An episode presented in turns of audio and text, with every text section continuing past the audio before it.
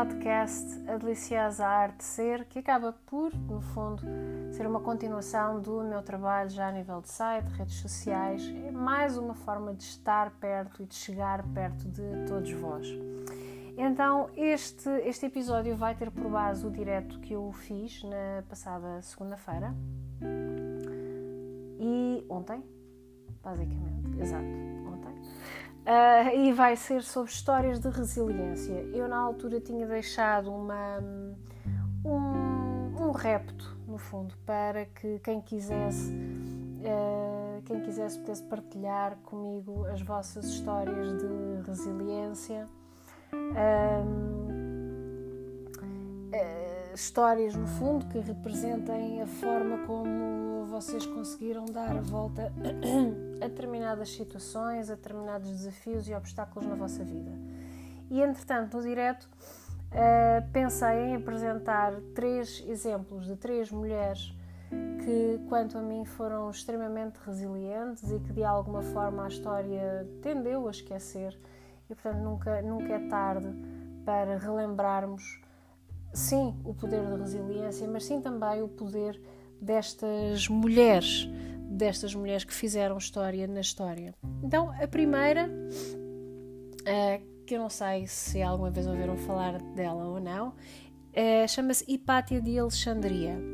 Uh, Hipátia nasce num contexto, nasce em Alexandria, portanto no Império Grego, uh, nasce num contexto em que uh, filósofos, pensadores um, reputavam uh, o ser feminino como um ser mais fraco, isto dito e lido na República de Platão e em outros livros, por exemplo, de Aristóteles também, várias vezes, por várias vezes, e não esqueçamos que as mulheres, tal como os estrangeiros e como um, escravos não eram considerados cidadãs. As mulheres, juntamente com toda essa população, não era considerada cidadã. Como tal, não tinham nenhum peso uh, político, não tinham voz política, não podiam, não estavam aptas a tratar dos seus próprios negócios, não estavam autorizadas a ter a sua própria uh, propriedade, passando o planasmo, e portanto eram mulheres que estavam. Uh, reconduzidas, no fundo, àquilo que nós aprendemos que era o gineceu, não é? Portanto, a zona uh, recatada dentro de casa, cuidando do lar, obedecendo ao chefe, uh, como aliás também é um dos excelentes exemplos da literatura da República de Platão, diz claramente que sim, a mulher tem de estar em casa obedecendo ao chefe.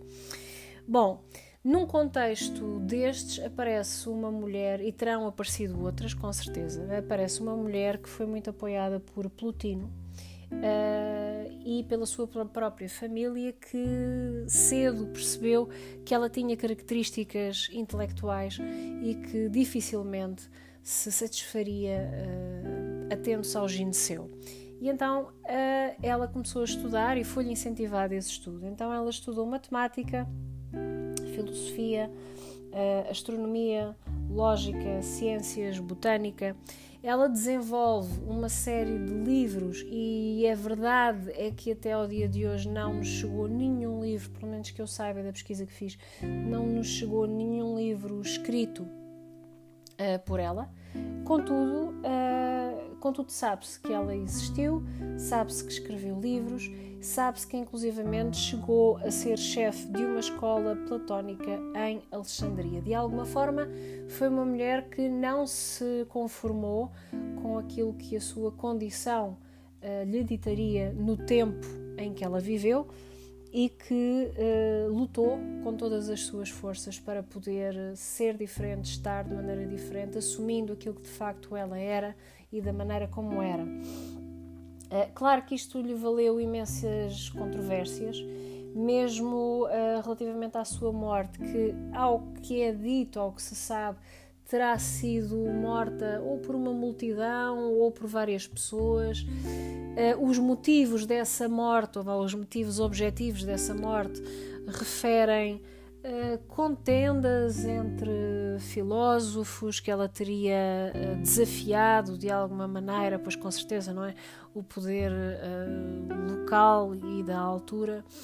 Mas não se sabe ao certo. Sabe-se que, foi, que terá sido uma morte por uma multidão, uma morte talvez acicatada por uma série de pessoas que não queriam aceitar eh, que não queriam aceitar o poder que ela tinha, a presença que ela tinha, a sua própria forma de pensar e seu estilo de pensar, que só por existir e só por alistar já de alguma forma era provocatória.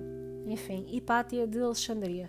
Se tiverem curiosidade, procurem. Existe, existe um livro, uh, uh, perdão, existe um, um filme, eu creio que dois, mas se procurarem por Hipátia de Alexandria vão encontrar inúmeras referências e vão perceber que ela, no fundo, foi documentalmente a primeira mulher a ser considerada como matemática. E isto, para nós mulheres, acho que é fantástico. E mesmo naqueles dias em que, como hoje, terça-feira, dia 20 de outubro, está assim um tempo um bocadinho mais triste, acho que é daquelas histórias que, apesar de não ter um fim propriamente alegre, é daquelas histórias que nos pode e deve alegrar por dentro. Passando a uma segunda mulher que se destacou também uh, e que desafiou de uma forma muito inteligente o seu tempo e a sua, e a sua era, vamos para a Germânia do século I, século II, Hildegarda von Bingen. Uh, Hildegarda von Bingen nasce uh, no seio de uma família privilegiada. Uh, com alguns recursos da pequena nobreza, ainda assim, mas privilegiada. E, um, e rapidamente ela é colocada logo desde bem nova junto de, um, junto de um convento, junto de outras monjas, para que ela pudesse estudar e pudesse desenvolver o seu conhecimento, porque também, desde bastante nova, foi-lhe reconhecido o seu intelecto e a sua sede pelo saber. Ora, uma mulher que uh, entre o século I e o século X, uh, perdão, século X e o século XII, uh, mulher uh, num contexto altamente ortodoxo dentro da Igreja Católica, numa época em que a mulher, se na Grécia já não éramos muito bem vistas, nesta altura então Uh, nesta altura, então, ainda pior era.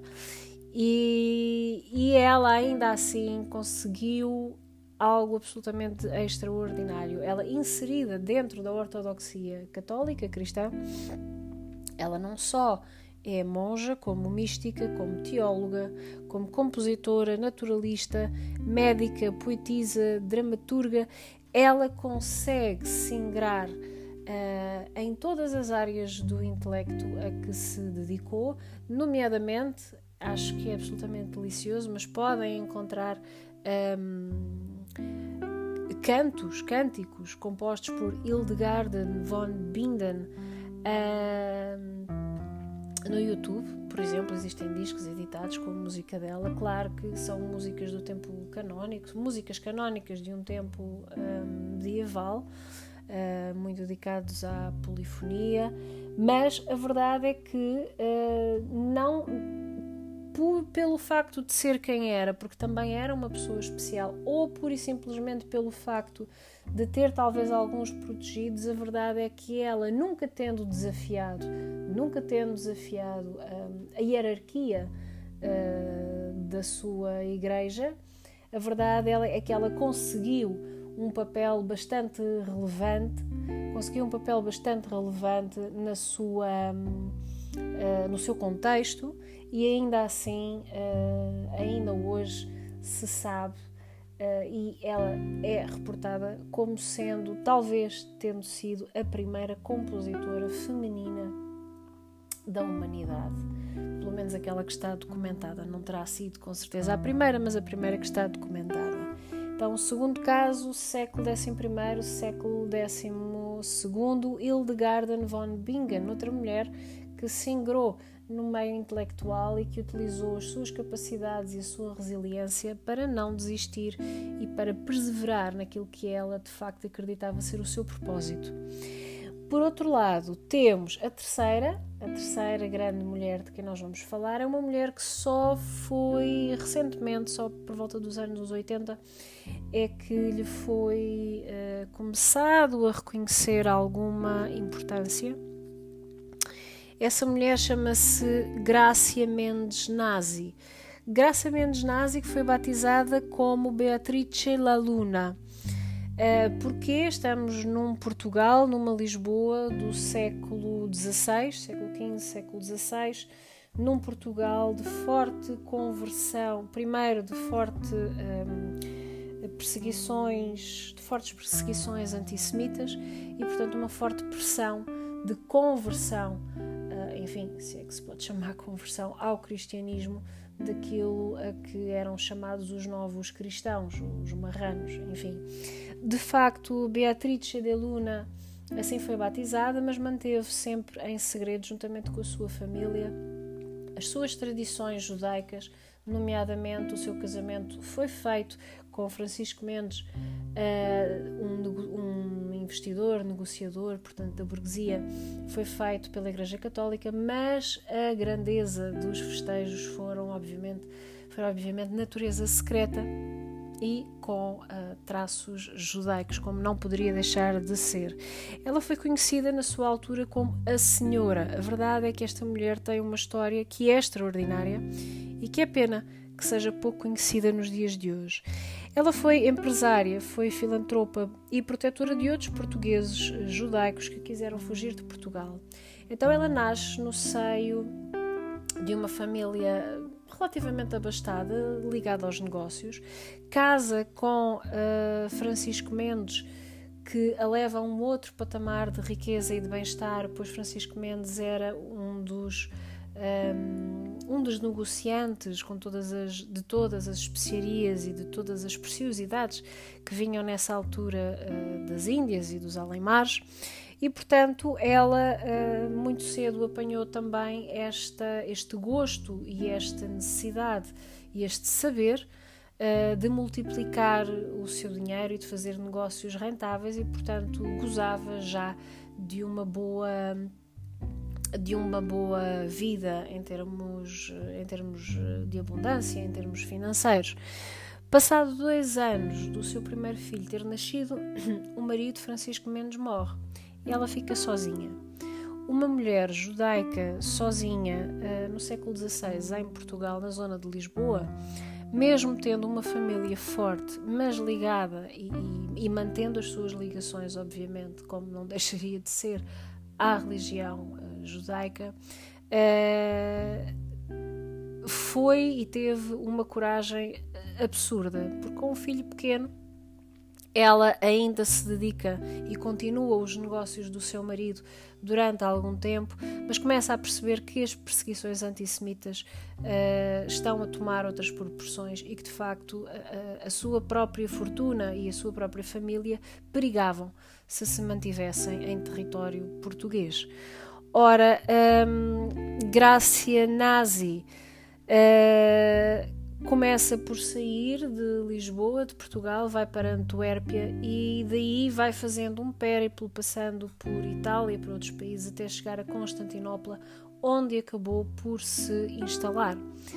O que não se sabe tanto, ou que não se costuma dar tanta relevância, é que Grácia Nazi, a senhora, ajudou centenas e centenas e centenas de cristãos novos, de judeus, a saírem de Portugal, a saírem de Lisboa, de uma Lisboa acossada por uma Inquisição absolutamente uh, temerosa e temerária, que se pode dizer que não estaria propriamente interessada em converter religiosamente uh, os judeus, mas talvez, quem sabe, não é, apropriar-se mais das suas posses e das suas riquezas pois de alguma forma sempre foi esse um dos grandes atritos uh, causados pela presença dos judeus. Não se percebe bem porquê, mas é assim.